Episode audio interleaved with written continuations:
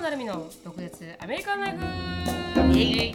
この番組はアラサーの成美とアラフィフのしのぶがアメリカの生活を独舌に切っていく番組です。インスタグラムや YouTube でのコンテンツ配信。あとは毒舌コミュニティと称したオンラインサロンでは非公開エピソードとかあと独占映像なんかも盛りだくさんです。ドクアメオンラインサロンはドクアメ .com インスタグラムはドクアメアンダースコアオフィシャル。そして YouTube はドクアメショートストーリーで探せますのでぜひチェックアウトしてみてくださいあのつぶやきから入っていきたいと思います。はいそうしましょう、ほい、どうしましょう。はい、あのー私はですね、最近、ローリングしていきましローリング、ローリング。私はですね、あの最近ちょっと気になったことが多々、なんか同じ似たようなことが多々起こったんで、少し気になったんですけど、うん。TikTok 見てるとき、TikTok、インスタグラムかな、うん。見てるときに、トム・ハーディってわかります？トム・トハーディさん。ムトム・ハーディさん？TikToker の人？あ、じゃないです。あの、アクターで、あの、ベノムとか、はい、ベノムとかの主人公だったりとか、うんマッドマックスとかに、出られている、まあ、うん男性アクターの方、だって見たら多分すぐああこの人だって思ってくれると思うんですけど、うんうんうんトム・ハーディさんっていうい。いろいろ有名なものに有名なものに出られてるんですけど。はいはいはいはいはいはい。わかりますはいはいはい。わかります。はい彼彼があうん。の、TikTok でうん。あなんかインタビューか何かでされている時の映像が切り抜かれててうん。でインタビュアーの人がなんかあの、あなたはセクシュアリティについてあなた自身のセクシュアリティについて一言も言及してませんが、うん。あのなんかそれについてはどう思いますかみたいな質問だったんですよ。でそれでトム・ハーリーさんがこれうん。それを聞いて、うん。なんか意味がわからないっうん。ていう一言言ってで、うん。だからこうこうで説明するこのまあ人をうん。もうシャレラフして、うん。It's not your business って言ったんですよ。お前に関係ないだろうと。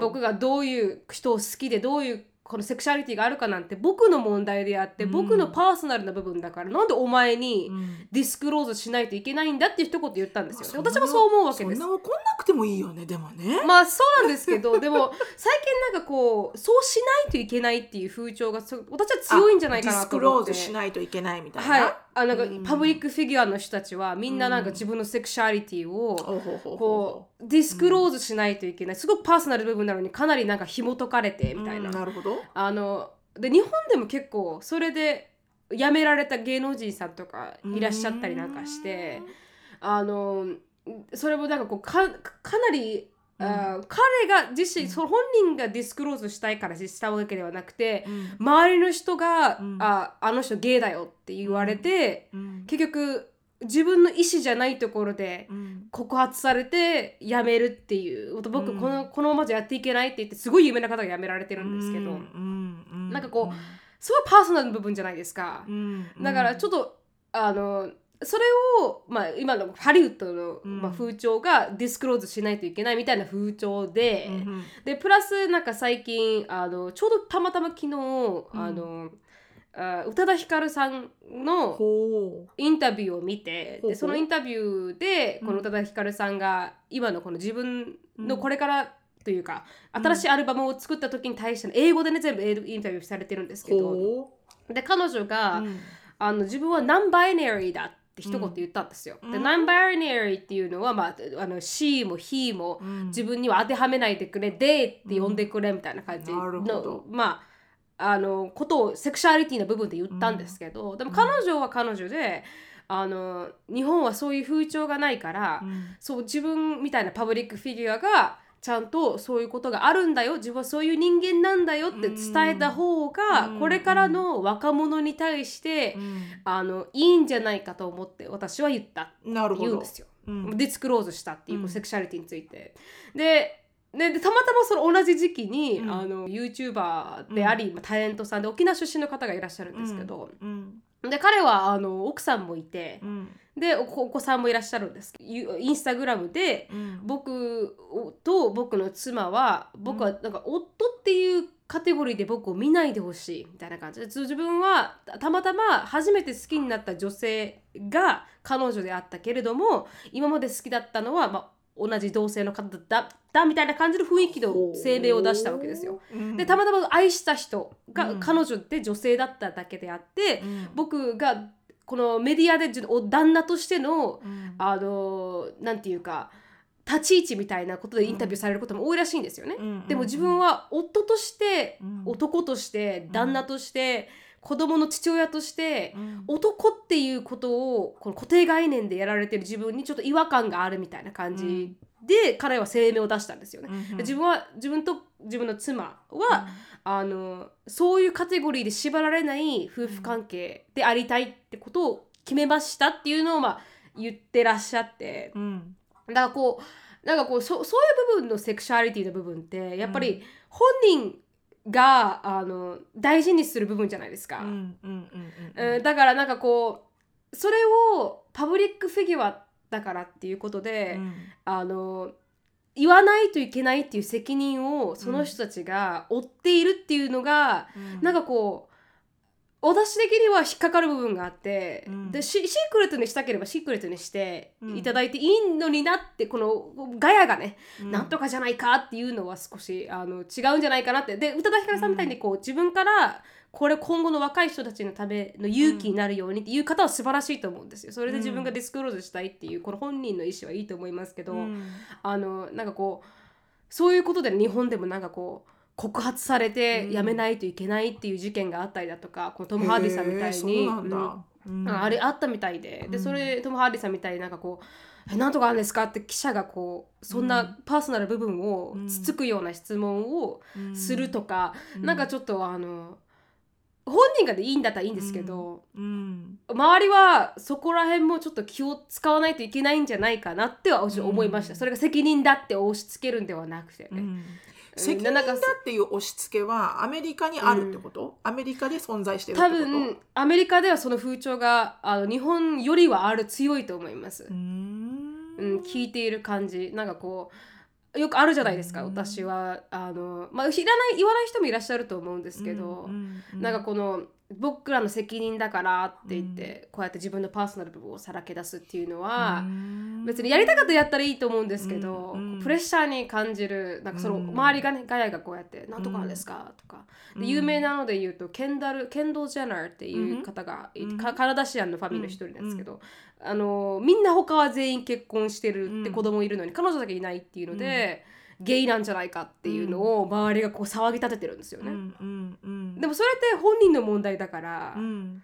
なんか別に周りがよね。そうなんですよそうなんですよ。それは周りがガヤが言うことではないし本人がディスクローズしてないんだったらそっとしてあげるべきだなって思うし、なんかそそれをねあのなんか最近、そういうなんかニュースがいろいろあって、でえ素晴らしいと思いますよ。こう言う自分をさらけ出せる方は素晴らしいなって、でうん。いろんな人の勇気になるだろうなって思うんですけど、うんうんううん。んなんかこう固定概念を押し付けるのはうん。なんか少しでで本人からして辛いだろうなっては思いました、うんいろんなニュースを見ててね。うん。うん。確かにそうだよね。だってそこはなんかかなりプライベートな情報だもんね、そうなんですよそうなんですよ。ううんんだから言いたい人は言えばいいし言いたくない人は言いたい、うん。っていうか人から聞かれるものではないって感じだよね、そうなんですよね。うん。自分が言いたければ言うしみたいなね。うんうん。モラルをもっと持っていかないといけない。こうどんどんどんどんなんかこう、あのー何でもさらけ出せる世の中になってしまったというかインターネットがあるから、ねうん。みんなが記者になれるというかカメラを持ってればできるしみたいな。うん。だからそういうのも含めて、うん。あの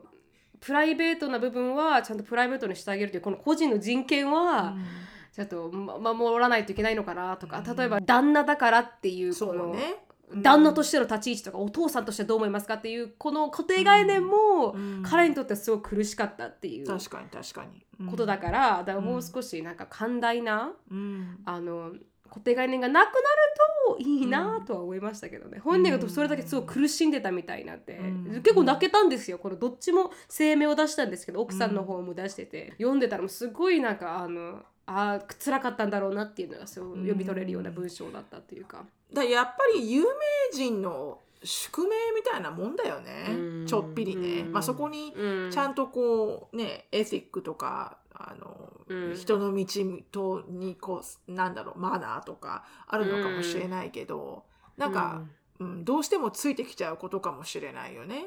うん、うん。だからといってなんかね無礼な質問とかをしていいかって言ったらそれはまた違うんだけど、そうなんですよね。ううん。んなんかそれを有名税っていうらしくて。うん。有名になったから払わないといけない税金みたいなうんうんうんもの、ううん。ん。なんか少しなんか、うん、なるほどね。よく言われてますけどね。うん、まあ難しいとこですね。できれば何にも触れない方が一番いいと思いますけどね、そうなんですよね。うん。ほ基本的にして、うん。そっとしておいてあげる方が一う番いいんだろうな。本人がこうディクスクローズしたい時に言うというか、うん。聞いてあげるというか、うん。それまでは少しこのパブリックとこのオーディエンスとしては、うん。なんかあの何も聞かないっていううん。礼儀もあるべきなのかなとは思いましたけどね。うんそうでしょうね。ううんん。だからもう年齢とかね、あの既婚歴とか、あのうん離婚歴とか、子供の有無とか、それと同じぐらいのレベルですよね。聞かないっていう。そうですよね。ううんん、セクシャリティも聞かないっていうのは多分そういう非常に、うん、重要かなってちょっと感じましたね。みんなやっぱね、ゴシップが好きなんですよ。そうなんですよね。んそう、それがエンターテインになっちゃってるから、エンターテインメントうで。ん、うん、なんだかな。うん、もうやっぱりほら、うん。ソーシャルメディアが流行っていくからね、あのプライバシーの侵害とか、プライバシーの何？尊重？うん、っていうのがあのなんか法律でね作らないといけなくなってくるような時代じゃないですか。今まではうんそういうことは皆さんの前では言っちゃいけないかなってみんなが分かってたような常識が全くもって皆無になってるから、うん、うん。だから改めてこうこういうことは言わないとかこういう情報は言っては罰になるとか、どれが果たして個人情報になるのかもね、うん。ちょっとちゃんとあの明確にしないとわからないとかね。う、うん。んだからあのそれほどまでしないと、うん。あの何が正しくて何が正しくないのかがあまりにもわからないんでしょうね。今は。難しいんだと思いますよ。うん、明確になってない部分で。だから日本が最近なんかこうこうオンラインでそうそうそう。の中誹謗中傷のなんかうん罪だよね。法律が、はい、できたみたいな感じで、うんうん少しずつそれがレギュレートされていかないともういもうやりたい放題、うん。インターネットでなっちゃうから。そうなのよ。うん、かなとは思いますけどね。うんうんそれを最近感じたあのことでした。いろいろな人の,、はい、あのインタビューなんか見たりして。なるほどね。はい。なるほどね、うんありがとうございます。ありがとうございました。はい。私のつぶやきはですね、あの、ちょっとこれは、あの、一つこう、アナウンスみたいな感じにもなるんですけど、はいはい。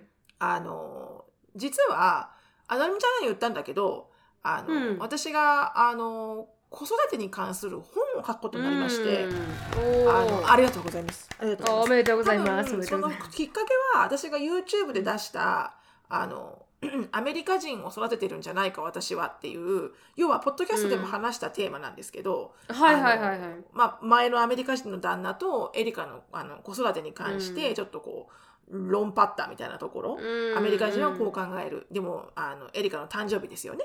誕生日の時うん。に日本人は、えー自分の娘を我慢させてお客様をもてなすみたいな。でも、うん。アメリカ人の旦那は客なんてもてんもて何？もてなんだっけな？うん。なんだっけ？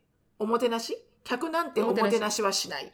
自分あはいはいはい。自分の娘だけを褒めちぎって主役で楽しむだけの会みたいなね、そんなんでこううん。バトったっていうような話をした時にで、うん。あれがあの記事にもなったんですよね。あの一回ほらあの、うん。オンラインの、えー忘れました、編集者の名前は。文集なんとか、あのあ、お文集、文集、忘れちゃった。すごいですよ。なんだっけ？うん。なんとか文集。まあちょっとすいません。私がその辺の日本語が甘いので。うん。でなってででそそこからあの面白いっていうふうにあの、うん。オファーをいただいてで、うん。まあ、アメリカの子育てを日本人の子育てと比べて子育てに関する、うん。こうまあ、いろんなトピックで話をしていくっていう本を出すことになったんですけど、その中の一ちょっと私のこうリサーチとして、うん、あのママ友あの、うん、アメリカのママ友のコミュニティと日本のママ友のコミュニティが違うんじゃないかみたいなディスカッションになってその,、うん。あの編集編集者の人と、うん。あとライダーさんと3人で話してる時に、うん。でそうですよね。で私はあの日本のママ友がわからないんですよ。一切付き合っていないので。ううん。ん、なのでインスタグラムで聞いてみたんですよ。日本のママ友ってどういう関係ですか？なんかどんな感じですか、うん。どんなトラブルが日本のママ友会には存在するんですか？みたいな。確かに。ううん。ん。例えばほらこの前ケイティさんが言ったようなちょっとやっぱりこう、アメリカンな服装で来ると白い目見られるとかね。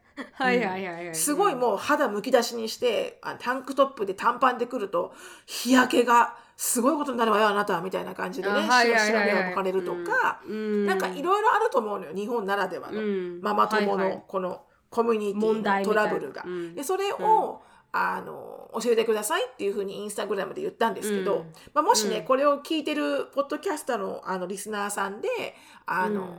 私はこんな経験しましたこんなあの大変な思いしましたとかこんな面白い経験がありますとかがあれば、あのうん。ぜひねポッドキャストのあの E メールアドレスの方にあのなるみちゃんの E メールアドレスの方はい、にいただければと。gmail.com。あ、じゃあ、あの、あて、て、な件名は、あの、ママ友プロブレム、なんか、そうママ友って入れママ友とのトラブルて、うんトラブルっていうのを入れてくれれば、私、フォワードできるんで、しのさんに。あそうですね。マはいマ友トラブルって書いていただければと思います。はい何かあのインプットがあればよろしくお願いしますと。で、まあ、それがそうですね一旦アナウンス。で、あはいはいあのインスタグラムでストーリーで私がそのエピソードを、うんあの収集したんですけど、その時に、まあ、まあまあの人がこう返してくれて、はいはい。で、一つ感じたのは、あの、日本のママ友さんの、うん。多分一つの、あの、頭痛のもとが、はい。はえー PTA とか役員会あー。順番、が回ってくるとか、あその順番をいかに避けるかとか回ってきちゃった順番をどうやって切り持ちするかとか、なんかそういうその PTA とか役員っていうのが非常にみんなやりたくない。でも回ってくるからやらなきゃいけないうんもの、でそれにまつわるなんかトラブルがとてもあのエピソードで多くて皆さんの中で。へーで、P- へえ、すいません PTA と思って。PTA というと、まあ、どの PTA もそうですか？うん、幼稚園から小学校から。幼稚園から小学校まで、まあ全部 PTA 問題がね。だ PTA とか役員。だだから PTA の役員なんだろうね。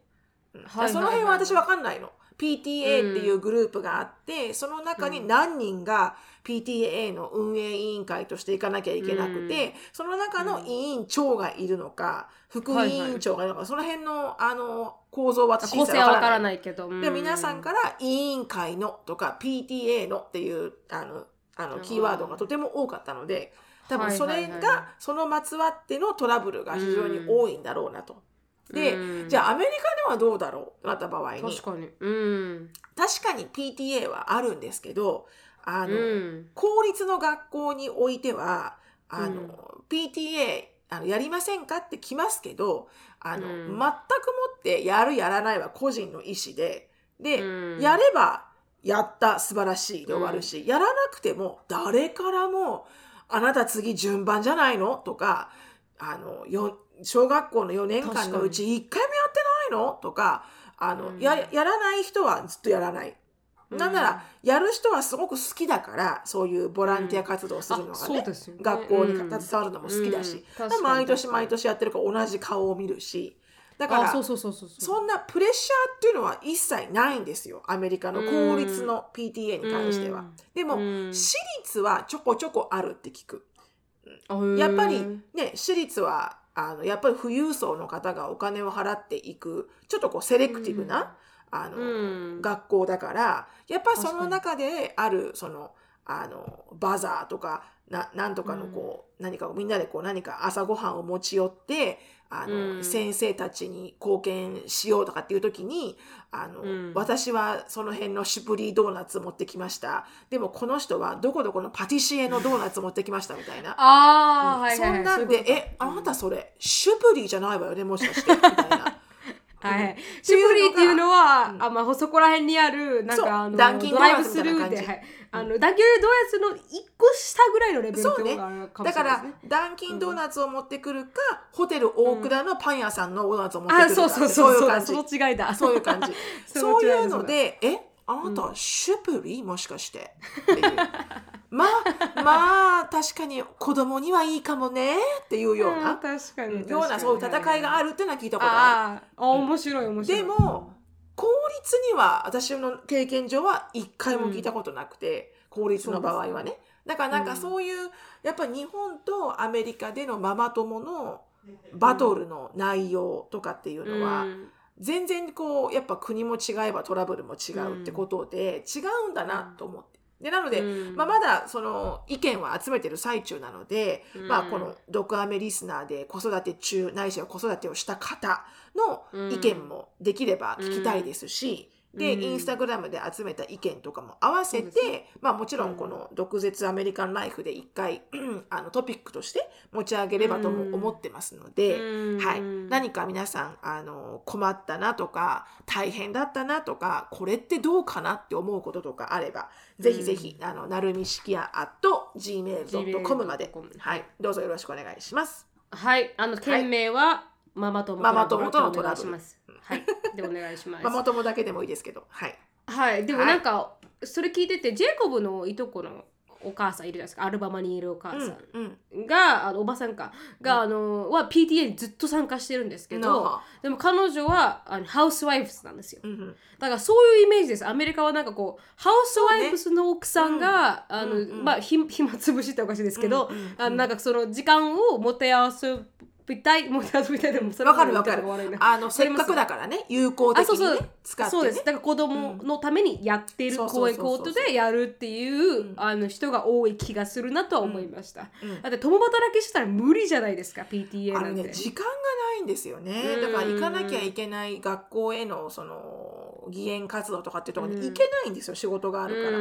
うんうんまあそういう人たちはやっぱりこうあの募金？15ドルあげたりとか、はいうん。20ドルとかねね。寄付したりとかそういうことはしますけど、うん。でも、うんあなた1回目やってないの？とかわけわからんそういう順番回ってくるプレッシャーとかそういうのはあとお付き合いとかね PTA 会長とのお付き合いとか、そういうのは一切ない。うーん。確かに。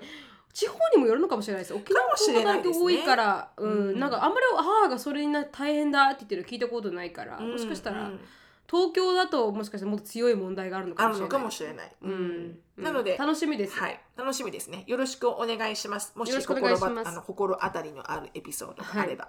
はい。はい、お願いします。あのちなみにお知らせですいません。あのもう一度私たちからはのはいお知らせもあったらって忘れてたんですけど、はいはいあの毒アメのステッカーができました。ラインステッカーができましたっていう。そうなんです。そうなんです。ラインスタンプだすいません。はい毒アメのラインスタンプができましたということで、はいあのそうなんですよ。あさみさんお絵かきあっとうんお絵かきあーこさんっていうあの、うん。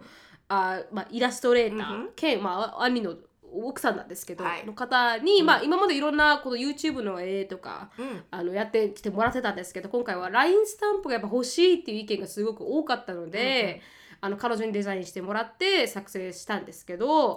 あの今まで言ってきた名言みたいなのをうん。集めて、はい、うん。あの刀持ってこいだったりとか、うん。あの確かにとか私よく言ってる言葉とかを集めてア作りましたので、よとか。ね。アタチュードだよとか、はい、うんそうですね。あのレッドフラッグとか、うんうんうん あの作りましたんで、あのぜひ興味がある方は一番最低価格の120円で設そうですね定させているので。うん。そうですね。はいうん、これからどんどんね。うんうん。確かに。あのいやあの唯一あの、うん。いろいろね考えて作ったじゃないですか。ね。はいはい。で皆さんからもう意見を聞いて、オンラインサロンのうん。メンバーさんからもどんな言葉がいいですかとか、はい。アンケートとか聞いて、だからはい。唯一、あの刀を持ってこいだけはあの、うん。好き私も好きなんですけど、はい。あのどういうシーンで使ったらいいかっていうのが本当にこれはあの若干わからない。わかんないですね。うん、なんか怒ってるシーンで使うのか、あのうん。誰かを慰めるシーンで使うのか、うん。何どういうシーンでこれ使ったらいいのかなって唯一思うのがその刀を持ってこいのスタンプで。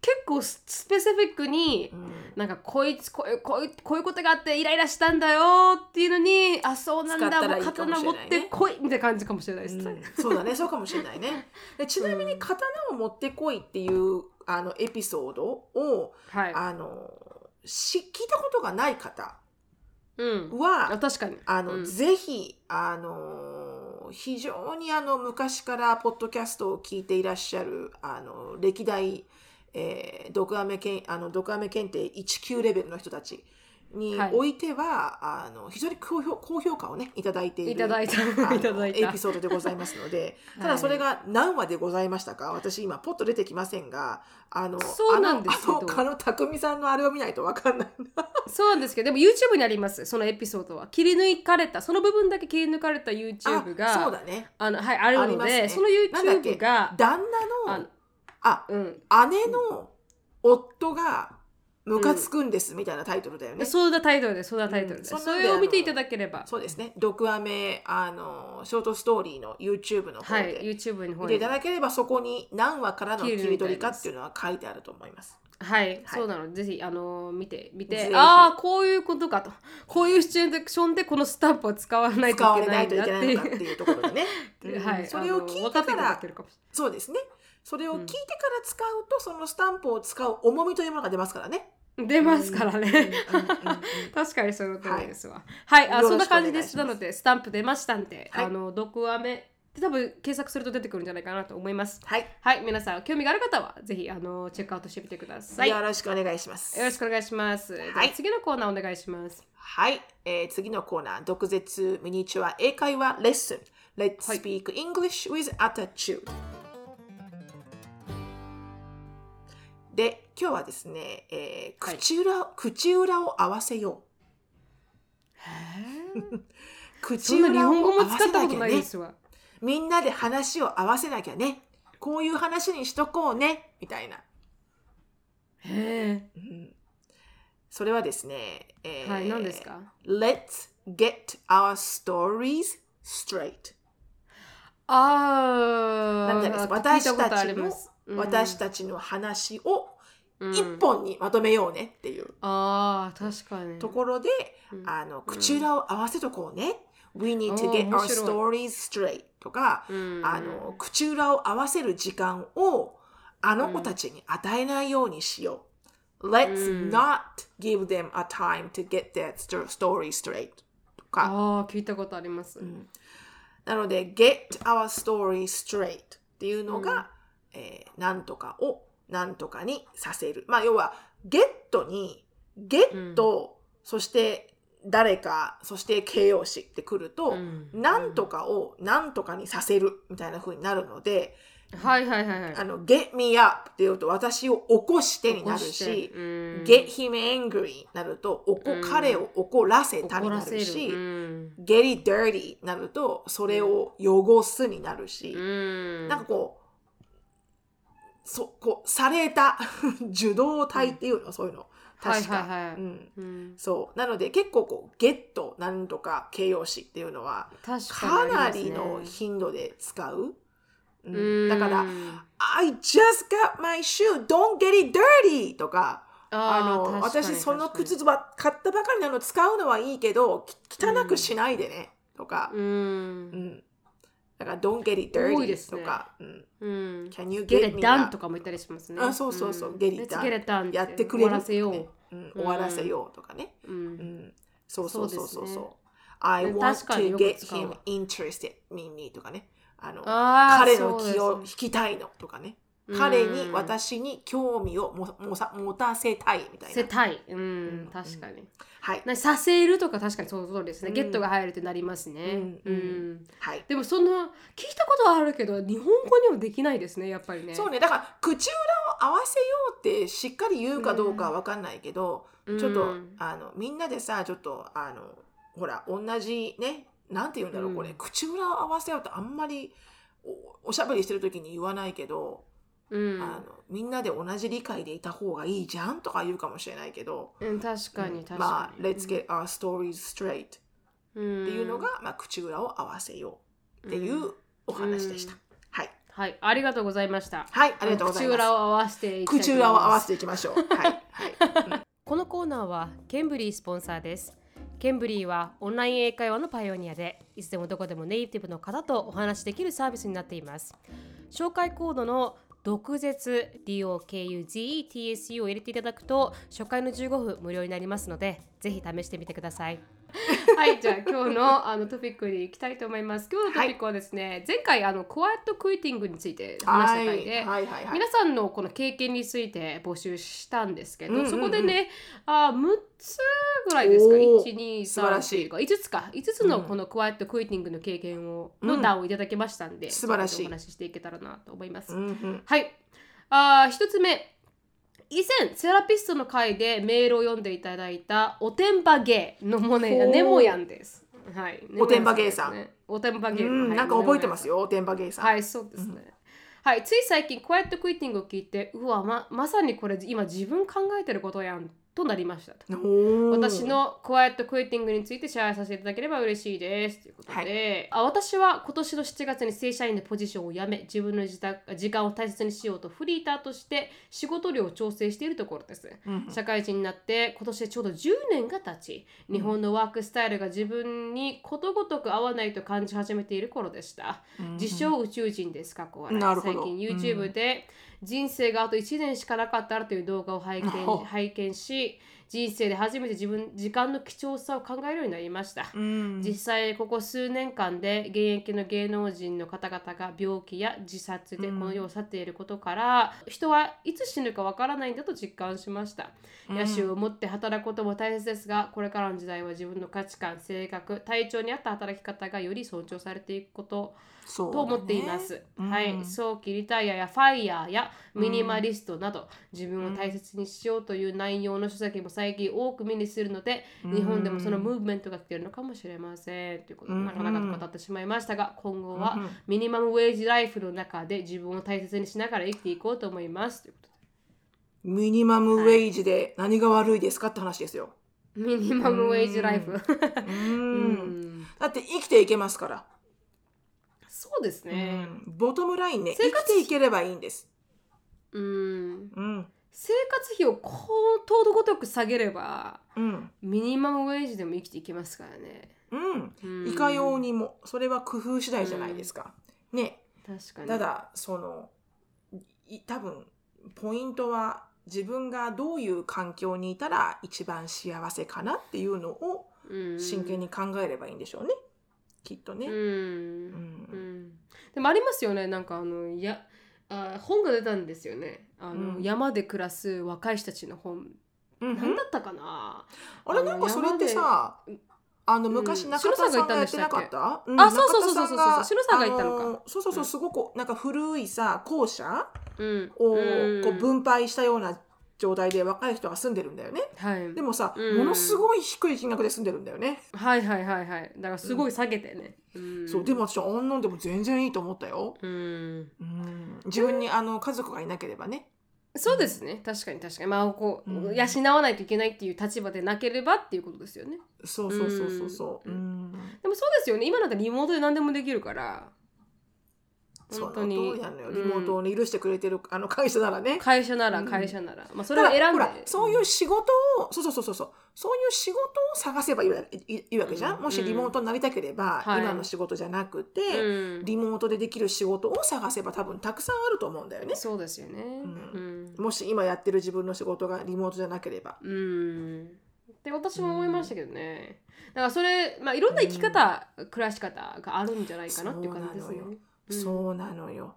ただなんかこうやっぱりさそれって真剣に一歩立ち止まってさこう、うん。自分って本当に何がしたいんだろうって結構考えないじゃん。もう、うん。いつもさ忙しい流れに乗ってるからさ、うん。こうしなきゃいけないああしなきゃいけないってみんないろんな役割とか役目とかあるし、うん。でも本当に本当に私はこのライフスタイルで、うん。あと60年80年って生きてたいのっていうふうになるななって聞くことってあんまないよね自分に。うん確かに、うん。うん。うん。なんか毎日でね必死で、うん。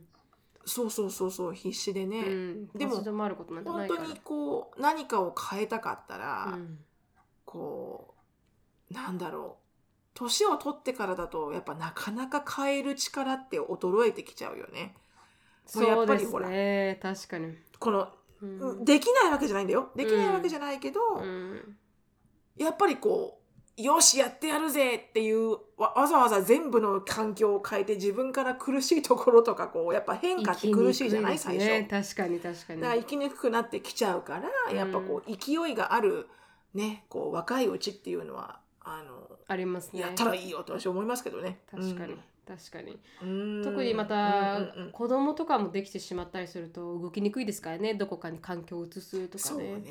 うん。うんうん。じゃあ次行きたいと思います。いいですね。はい、はい、ありがとうございます。すおてんばゲイさん。おてんばゲイさん。スローライフを楽しんでください、はい。じゃあ次行きたいと思います、あーしのぶさんなるみさんはじめましてドバイ在住22歳のサーヤさんですね。ドゥバイ。ドバイですね、はいあーうん。うんドクアメは3年ほど前大学2年生の時に出会いましたということで。あら、そんな若い時にこんな毒々しいものに出会ってしまった。はい。今だ今でも若いですけど22歳はね。はい。さてそうね、はい。確かに。今回私が憧れのお二人にメールすることにしたのはお二人がどうやって自分のキャリアを決めてきたのかをシェアしていただきたいと思ったからですと。第208回で忍さんがクイクワイエットクイッティングのはずについてくださったお話ししてくださった時に私だと思いました、私は海外に出たい一心で大学卒業後すぐに派遣会社からドバイの日本企業に派遣されあー事務職に就きました、ドバイについて、うん。あつついて今今月で5ヶ月になります。仕事内容はほぼ旅行会社と同じでホテル予約。英語が流暢でない日本人スタッフの通訳などでたまにあるゲスト空港送迎を除けばデスクワークを繰り返す日々を送っております。家賃は会社が払ってくれるし、円安とドバイの異様に高い物価の影響で毎月カツカツの生活でありますが不自由なく暮らしております。しかし贅沢な悩みではあるのですが、仕事に全くパッションを感じられないのです。毎日同じ作業を繰り返し、ベアミニマムをこなして 5, 5時に仕事を終えて家に帰る。大して忙しいポジションではないので、同僚と話したりスマホを眺めて時間が過ぎることも少なくない。まさにクワイエットクイターなのです、たくさん勉強をし、そこそこの倍率をくぐり抜けて得たポジションなのですが実際自分のスキルにすらつながらない業務を繰り返し自分の大切な20代前半を無駄にしているようなそんな感覚に襲われるのです契約自体は2年で終了するので、今のうち今後のキャリアに向けて準備を始めたいのですが何か始めてばよい始めればよいかまたあ自分が何をしたいのかも分かりませんうん。大学院進学や他のしょあ職種もリサーチしていますが調べすぎてもや道に迷ってしまいましたというそうだよね。はい、そこでお二人に教えていただきたいのですが、お二人はどうやって今の仕事にたどり着きましたかと。しのぶさんは会社員と副業を両立されているキャリアウーマンとして、なるみさんはフリーランス、インフルエンサーとして自分のキャリアをどう切り開いていったのか、ご協力いただけたら嬉しいですということでした。うーん、みんなこれは共感するんじゃないかうな。うーんでもこれってシロさんもジェイコブに同じことを言われましたけど若い時ってやっぱりうん。自分の成長だったりとかをうん。どっちかというと重視するインカムよりも重視したいっていう自分はもっとポテンシャルがあるんだって思うじゃないですか。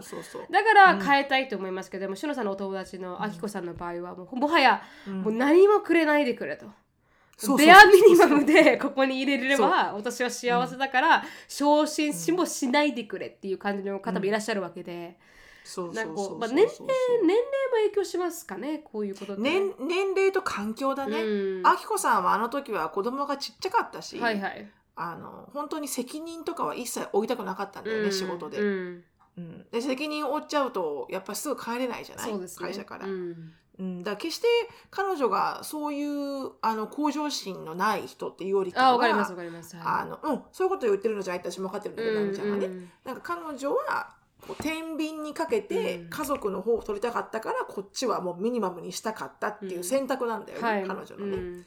だからでもさそのその時に多分かかの私思うんだけどじゃあその状態であきこさんが多分毎日毎日同じことをしてきました、うん。ね。あの人通勤朝1時間半夜1時間半っていう、うん。合計3時間の車の通勤をうん。17年間ぐらいつ続けたからね。なあ多い長いですね。本当にすごいと思って。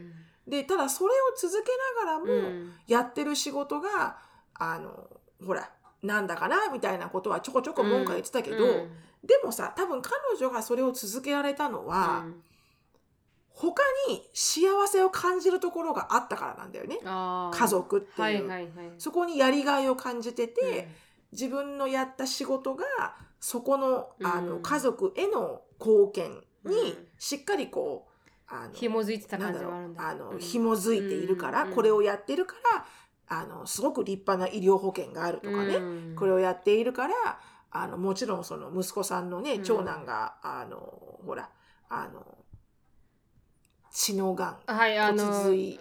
なんだったっけ？すみません。今骨髄なんだったっけ？あ白血病。はいうん。うん。白血病に高校1年生の時にそうですね。なった時も、すごくいい医療保険を持ってた会社だったから、うん。本当に助かったんだよね、うん。医療費が、うん。だからそんなんでやっぱほらプラスマイナス仕事はまあまあつまんないけど、うん。それによって家族に貢献できるそのプラスがすごく大きいから、うん。幸せを感じてたからこそ、うん。何十年間もあのやり続けられるんだよね。そうですね。こう、うん。ほほ炎をけ消さないで、うんあジェイコブもそうじゃん、うん。多分やってることがジェイコブがすごい好きかって言ったら、うん。まあまあそうでないと思うのよ、んきっと彼のポテンシャルを十分生かしてるかって言ったら生かしてないかもしれない、でもそれでもプラスがたくさん見えてきたから、うん。ハッピーになってきてるでしょ、はい。ジェイコブもね、だから多分私思うんだけどこのあのーサーヤさん、うん。デュバイのうん。在住のサーヤさんも決して今や今置かれてる環境ってですごくラッキーな環境に近いと思うのよ。ん。ドバイで仕事がしできるっていうすごくいい経験をさせてもらってるわけだから、ね。ね、自分は毎日毎日同じでつまんねえなって思うところもうん。すごくわかるんだけど、うん。でも例えば傍から見たら、2年間ものすごくいい経験させてもらったねってなるじゃないですか。ドバイで済ましてもらって。だからなんかこうん何その本業は別にして、うん。なんか副業を考えればいいんじゃないかなってあーやっ思うよ。ぱ自分があのもっとパッションを持ってできるプロジェクトがサイドにあればもう少しこの環境が、ああいい環境にいるんだと思いやすくなるってことですね。そうそううん私そう思うな、うん。なんか本当お金にはならなくてもいいから、うん。あの趣味をこうちょっとビジネスにしてみるとか、はいはい。なんかそのドバイの何かの義援活動うん。にこう、ちょっとエンゲージしてみるとか、なんか他にパッションを感じるとか楽しく感じるとこうん。ろを見つければ、それをやらしてくれる生活費がその本業から来るじゃないですか。うんうん確かにサポートされる。味があるんだねそこに、うん。うん。そこにほらなんでこの仕事をやってるのかっていう私のホワイが見えるじゃないですか、うん。のみ皆さん言いますよね。パッショントーカーのうん。モチベーショントーカーのテッドトークの人たちが「You got to know your why」って言うじゃないですか、うん。いつも。じゃないともう人間誰しもなんかこう楽しくは生きていられないみたいな。うん、だからなんかこうパッションをたのこう持てるというか楽しく自分がやりがいができる趣味でも副業でもなんか見つけたらいいと思います私、うん。うん、決して今置かれてるお仕事内容とか置かれてる環境うん。は、あの悪くないと思いますよ私、うん。うん。うん。そうですね、うん。本当に。たくさん軽減ができる立場にいるし確かに、うん。確かに。うん。あまあ一応あのクイックリーに今どうやってうん。今の立ち位置に立ってますかという、しのさん、うん。まあ、会社員いやなるみちゃんはこれどうでしょう？私結構喋ったからこれに対して。あそうですか？あでもあのーうん。どうやってその両立されているキャリアウーマンになったのかっていうのはまだしのさん触れてないですけど。うん。いや私キャリアウーマンとは全く自分のこと思ってなくて あの今まで本当にバカみたいに、うん。あの自分の頭で考えてこなかったなっていうのが過去20年間の唯一の私の後悔で、うん。あのここに使えるものだっていう、うん。本当に中堅派地できたので、うん。それは私に対して私が自分自身あの自分で何かを、うん。あのビジネスをやってもいいんだ。自分にはビジネスができるんだっていうマインドセットが一切なかったので、そういうところにもうん。露出してこなかったし、うん。そんなソーシャルメディアもなかったし、うん。だからあの企業に使えることが美しいことなんだっていうところで生まれてきたまあので、確かに。だからあのキャリアウーマンとは一切思ってないんですけど、でもあのどうやって気づいてきたかって切り開いたかっていうと本当に、私もなるみちゃんもねあのそこは共通してるのかもうんしれないんですけど、うんここにこう切り開いていこうって思ったことは一切なくて、うん確かに、なんなら旅行代理店で働こうと思ったことだけが私が唯一切り開いていこうと思ったところで、うん。でもそれは1年で そうですよね。玉砕してますので。全く違う方向に。ボロボロ。そう。ボロボロボロボロって 思いっきりそれ玉砕してて。もうそれこそ24歳ぐらいの段階で。ね。早かったですよね。そっからそっからもうなんか何かが降ってきてうん。川の流れのように、うん。何かが降ってきてそれに乗っかってったっていう感じ、うん。でその時その時に目の前に降ってくるものを一生懸命やったっていうだけの話だと思います、うん。そしたら今のこの状態になったっていう。う、ん。でも意欲はありましたよね。それをやってあやばい。今白さんの場合は多分本業が少しあのコロナも関係して少し不安定だっていうのはすごく理解してて、何かやってみたいって思って、まあ、いろんなプロジェクトをやってみて、あこれがスティックしたみたいなのもああるじゃないですか、うん。だからまあありますね。ちゃんとうんこうやっ、うんうん。や行動に起こしたからこそ今の立ち位置がある白さんはあるっていうのはすごく強いんじゃないかなと思いますけどね、あの決断はしたね、うん自分でね、うん。判断はしたね、うん。これをやろうかなあれをやろうかなっていうふうに、うん。確かに確かに、うん。でも最初からそこに切り開こうと思ったことは一切ないですね。うん。私もな同じく同じくですね。別にやりたかったからやったというよりかはいろいろやってみて何もまあうん。スティックしたというかうまくいったことはなくて、でたまたまあのその時はこのボロボロに傷ついてた時に、うん。ディストラクションとして、まあやってみるかっていう本当にそんなレベルのあのあれでしたけど、ね。はい。うん。でもでで確かに行動しないといろんなものを試してみないと自分が何が向いてるって多分本当わからないかなって思うんですよね。そうなんだよね。だからそういうのって多分みんな皆さんに共通して今何かの一つのことで成功されてる方とかっていうのは多分いろいろやった後のあの、うん。あこれの方が自分向いてたなっていうのに多分あの陥っただけでそれはたたまたまうん。自分で見つけたというよりかはもしかしたら降ってきたのかもしれないしたまそね。の自分の道の中に置いて落ちてたのを拾っただけなのかもしれないですけどでも確かにいろんなことをやった後のもう一つだったと思うから、あの、うん。あれですよね。なんていうかこのこのやってらっしゃる方もいろいろやってみるっていうのは、いろいろなところをこう拾ってみるっていうのは非常うにん。意味がなくても1個は、うん。もしかしたら5個うん。目のところには自分に向いてるものがあるかもしれないからやってやってみるのは重要ですかね。うん。うん。うんすごくそう思います。パッション持ってうん。できるものが。まずはこうね、うん。未開拓のところにね、はい。あのオープンマインドでそうですね。突っ込んでみるっていうね。に確かに、うん。うん。まあ時間があるんだったらまた次を選ぶ。本当ですはい。ね。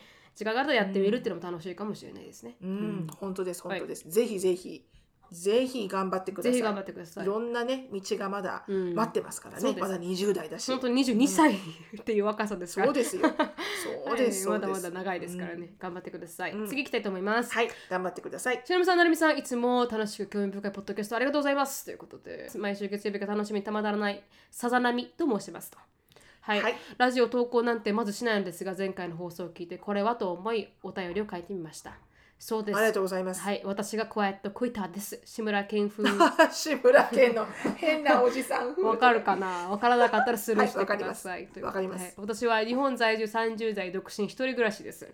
家族との時間を大切にしたいというような理由でクワイエットクイティングをしている多数の方々の属性とは異なるかと思います。副業も特にしていないです。私がクワイエットクイターになったのは、正社員として働いていた前職のハードさに疲れてでした。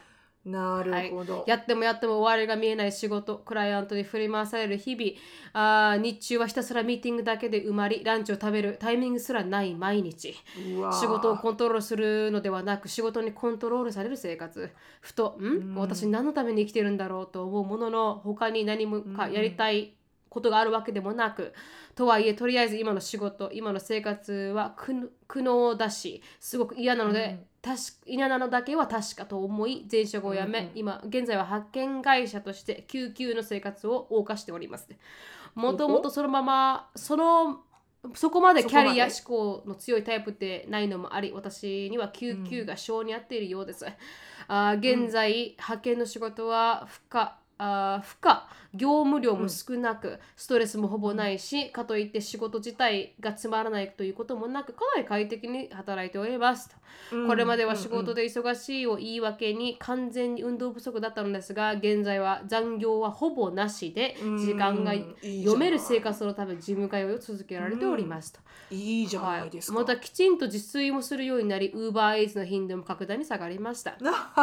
素晴らしいです。はい。うん。今まではどうせストレスを抱えて働くんだから、だったらそれなりのお給料をもらわないとやってらんないみたいな考え方だったのですが、今はまあほどほどのしあー業務量でストレス少なめの仕事なら、それに見合ったお給料がもらえれば十分だし、その方が精神的に穏やかでいられると感じております。とうん以上、ポジティブ系99の体験談でした。ということで。いや本当ですよ。本当ですね本当ですよ。うんこれがまさにポジティブ系救急ですよね。そうですね、ポジティブ系、かなりポジティブ系うん99ですね。うんいいんですよ。これは救急であることにとても幸せを感じてるから。確かに確かに。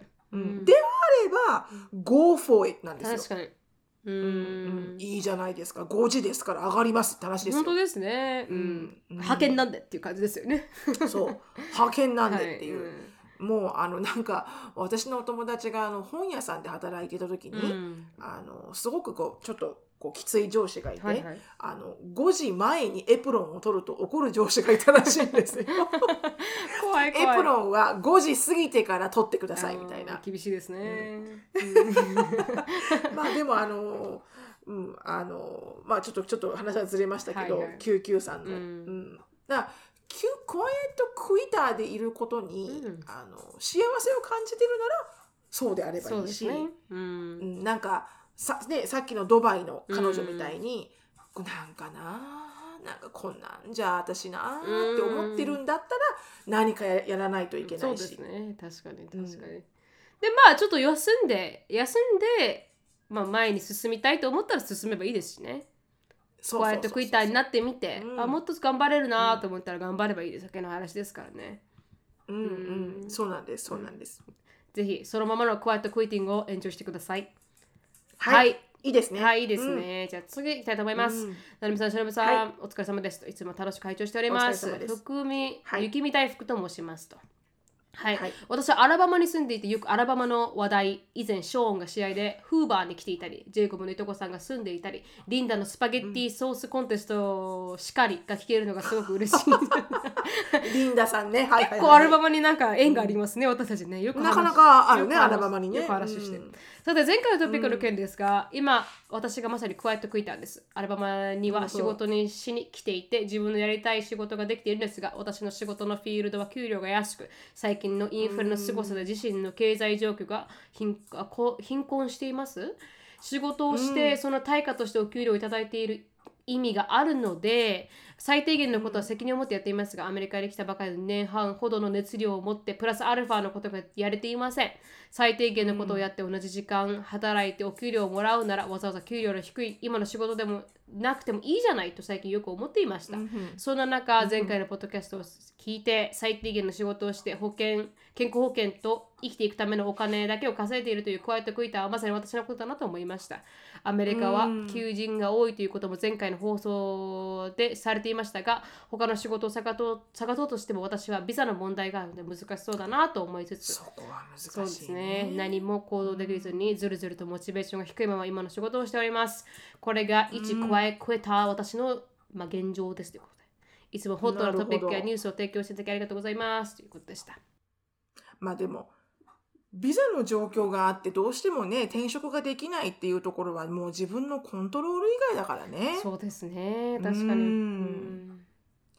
だからそこは確かにこうもう今置かれた環境でうん、いかにさっきのあのドバイの方に似てますけどそうですね。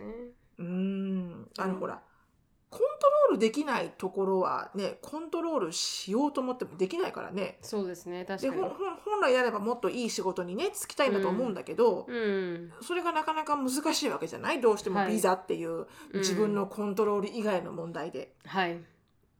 だそうなったらもう川の流れのようにもう身をゆだゆだゆだあの身を委ねることが私は一番楽なんじゃないかなって思いますけどね。確かに本当にその通りだと思います。私うもん。賛成ですね、なんかこうか環境が変わる時ってあるじゃないですか、なんかこう自分がコントロールできない時になんかこう、うん。違う環境に生かされなければならない環境が生まれるというか。うん。シロさんの場合は例えば、あのあまあうん。会社やってクビになってしまうリストラされてしまうとかっていうのも自分がこう、か変えたいと思ってるわけじゃないけどうん。もう環境が勝手に変わってしまう瞬間というか、うん、うんうんでもそれって結うんうん局次のなんかこうニューアドベンチャーのなんかビギニングみたいな感じでそうなんだよね。はい、うん。だからこう、自分が一生懸命やっても環境変わらないといけない時って、変わる時ってあるから、今はまあそれをやらないといけない時って感じなのかもしれないですよね。うんうんうん。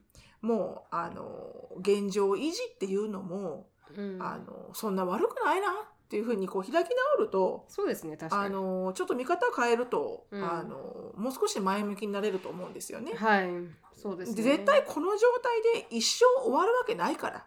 うん。そうです本当にその通りです、間違いなく、うん。間違いなく。時間は過ぎうんていきますからね。そうそうそうそうそう、だから変な話ちょっと楽しみにするぐらいの勢いで、そうですね。あのううんん。あのちょっとこう自分の人生をう あの外から見るみたいな感じだけどそれってなかなかできないけど、うん、ね。あのこれ完璧に自分のコントロールできる以外のところでのちょっとこう、ねなんて言うんだろうこうホールディダウンというかうん、ちょっと待たなきゃいけない。そのなるみちゃんだってあったけどね、うん、今はお母さんに今はあなたは階段の踊り場にいるのよって言われたじゃないですか。はい。うん、だからちょっと待ってなさいとそこうんで、うん、ね、そうですね。うん。まあ他の見つけたいやりたいことを探すっていういい機会でもあるかもしれないうんうん。確かにね。ので、まあそれを探しながら今の状況を、まああの頑張ってみるっていうのも重要なことかなって感じですかね。うんで最後、うんいきたいと思います。はい。はいあーなるみさん、しらぶさん、こんにちは。妹子と申しますと。第妹子さ208ん回、はい。ポッドキャストを聞いて思わずメールしてしまいました。というのも、加えて聞いた後は私まさに私のことだと思ったからです。おこがましいですが、私の経歴をお話しいたしますと。私は93年生まれ、私の1個下ですね。いわゆるミレニアム世代、悪く言えばゆとり世代ですと。私もゆとり世代だったわ。専門学校卒業後、法人向けの旅行会社に就職しました。旅行好き相まって褒めて、あ、すいません、送るの忘れちゃった。うん、大丈夫よ。聞いてるから、うんうん。はい。はい、えーっと、法人、あほ旅行好きも相まって褒めて伸ばすという部署の方針。新新入社員なら責任のある仕事を任せてもらえ。そこが私がそこにいようがいまいようが私の仕事ぶりを褒めてもらえ。ちょっとしたあ報酬までもらえ。数回のミスなどはありましたがとにかくやりがいがありました。残業を減らすという会社の方針で残業こそほぼしほとんどしていませんでしたが当時はずっと働きたい働いてこそ人生だと思っていました。ですが留学の夢が捨てきれず3年半ほどで退職し半年ほどの留学をしました。帰国後は IT を歌っている会社に入社。当時はまだ仕事に熱があったので仕事を頑張って IT の知識も習得するぞなどと意気込んでいました。しかし蓋を開けてみれば、IT 企業ではなく人材派遣正社員でありながら派遣会社で働くという雇用でした。あ派遣先ではセキュリティ上一定の業務までしかあ携われないためほとんど仕事がありません。途中一度派遣先が変わりましたが8時間暇な毎日。そんなことそんなこんなで4年半ほどの月日が経ち見事クワイエットクイッターが出来上がりました。なるほど、はい、移動先は暇なくせにあまりにもブラックだったため今年4月に派遣会社を退職しました。すでに仕事に対対するモチベーションがなくなってしまったことキャリアがめちゃくちゃになってしまったことで今年の8月1日から社員ではなく登録の派遣で機械系企業で働いております、今も仕事中ですがメールを打っております。なるほどなるほど、うん要するに暇です。入社入社後すぐに自宅ワークで人間関係がきけ構築できず唯一の指導係の方に聞いても渡せる仕事がないとのことでした。なので、あ終始ギリギリに PC を開き、定時ぴったりに PC を閉じるこうやって食いたんです。半年後正社員になれるかもという契約ですが、あもうすでに辞めたいです。プライベートを大事にしたいけど、本当はもっと楽しく仕事に集中したいと思っています。これで贅沢なのでしょうか？今の空き時間で英語を勉強しているので、半年後契約終了で旅行関係のに転職できたらなと思います。うんうんうんはい、長く無事になってしまいましたが、プライ、あクワイトクイターでもプライベートと仕事のバランスを取りたい私の経験をシェアできたらなと思いましたということです。うんうんうんはい本当ですね。ここれテレワークなんでしょ？要は全部。テレワークっぽいですね、自宅は。超超暇だからパソコンだけ開けてればいいんでしょ？はい。最強ですね。最強じゃ 最強だな。ない最強だよお金もらいながら全然他のことできるじゃん。うん英語の勉強から何から何まで。。うんまあ、もしかしたらそのパソコンの前からは出れないかもしれないけど、まあわからないけどその環境ははい。もうどんどんだってその間ずっとお金はもらえるわけじゃん、うんやってもはいやらなくても、い、はい。やもうこれはもう もう他のところにうん 他のところにいろんな時間を費やしたらいいよね。勉強でも何にしても、うん。なんならもうちょっと株とかを勉強してみるとかね、まあ確かに確かに本当にその通りですね。うん。それこ、そねお金にお金に働いてもらうお勉強をするとかさ。う、ん。ファイナンシャルいプランナーかようにもできるじゃないですか。う、ん。ねえ、でも分かりますね、仕事になんかこう、うん。有意義な時間が欲しいっていうのは。な何かにやっぱ貢献してたいって社会で貢献してたいと思いますからね。うん。うん。やっぱりなんかただ単にこう何かの歯車なんていうのはちょっとやっぱりやる気を失うからね、うん。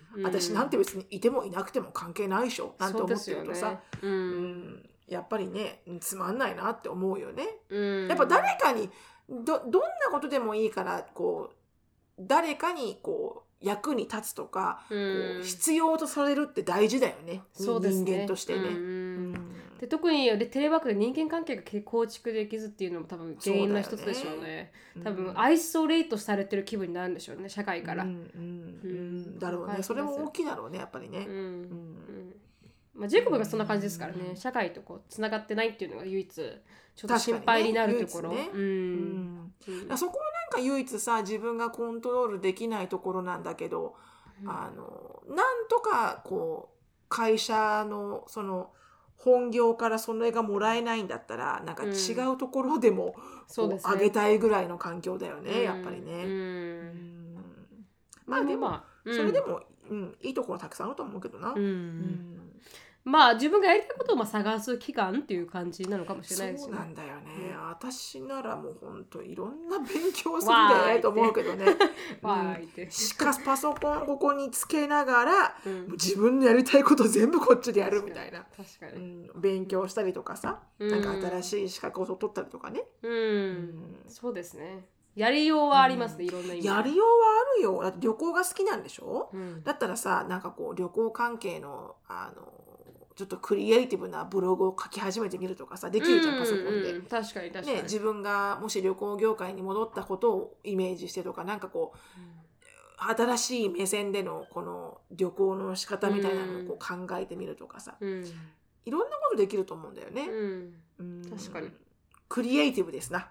クリエイティビティにね力を、うん。クリエイティブにちょっと考えてみましょう企画、はい。ブレインストーミングして、はいそうですね、うん。ありがとうございました、ありがとうございました。はい。これが全てでした。このクワイトクイターの経験談。はい。皆さんありがとうございます。クワイトクイターの経験をうん。たくさんいただきまして。一貫してあのまあ気持ちの持ちようで変わるってことですね。そうだね。やっぱりうん。それをベネフィットと取って利用するか、うん。ね。